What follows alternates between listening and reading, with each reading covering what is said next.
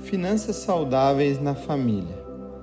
O texto de hoje nos diz assim: Pois o amor ao dinheiro é a raiz de todos os males.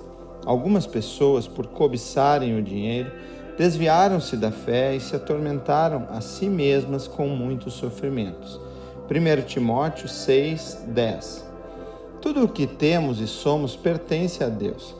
Dessa forma, nosso papel nessa terra é sermos bons mordomos daquilo que o Senhor tem confiado a nós.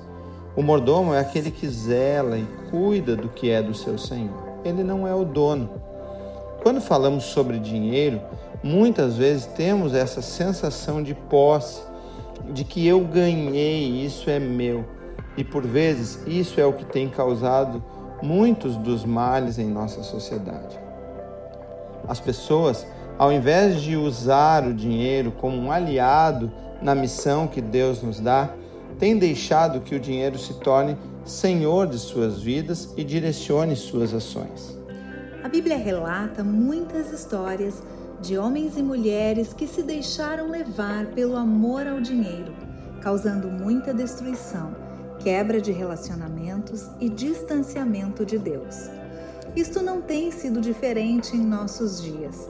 Cada vez mais o que presenciamos são as pessoas buscando possuir de maneira obstinada a ponto de abrir mão de momentos especiais, de todo tipo de relacionamento e até abandono da fé. No casamento, não é diferente.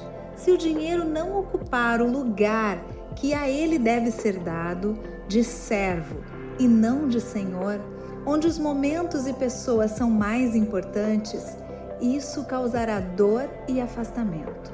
Aqui em casa, ao longo desses anos de convivência, Deus tem nos ensinado muito sobre a vida financeira familiar, sobre usar o dinheiro de forma saudável, que traga benefícios à nossa própria família e ao reino de Deus. Porém, Viemos de contextos muito diferentes nesta área, o que nos gerou muita necessidade de ajustes e reparações e ainda nos faz permanecer atentos.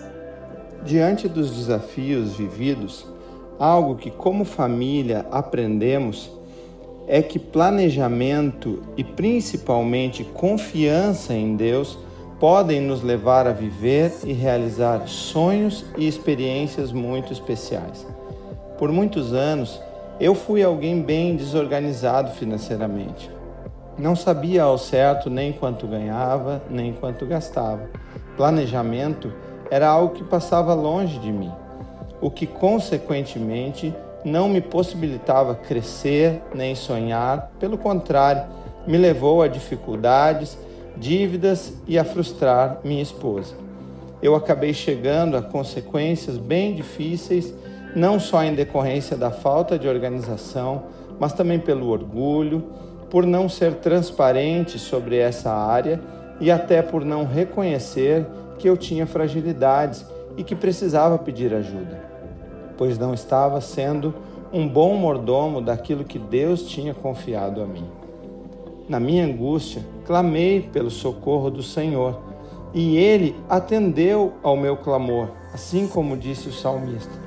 Lembrou-me que precisaria abandonar o orgulho, pois a ajuda organizacional que eu tanto precisava estava bem ali ao meu lado, a minha própria esposa.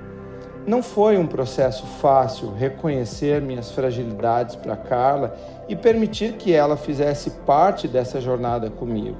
Mas quando isso aconteceu e vivemos em unidade também nessa área, formamos um excelente time e o Senhor mudou a nossa realidade. Não sei qual é a sua realidade financeira familiar mas sei que você pode experimentar uma vivência saudável nesta área, deixando que Ele mude tudo o que for preciso.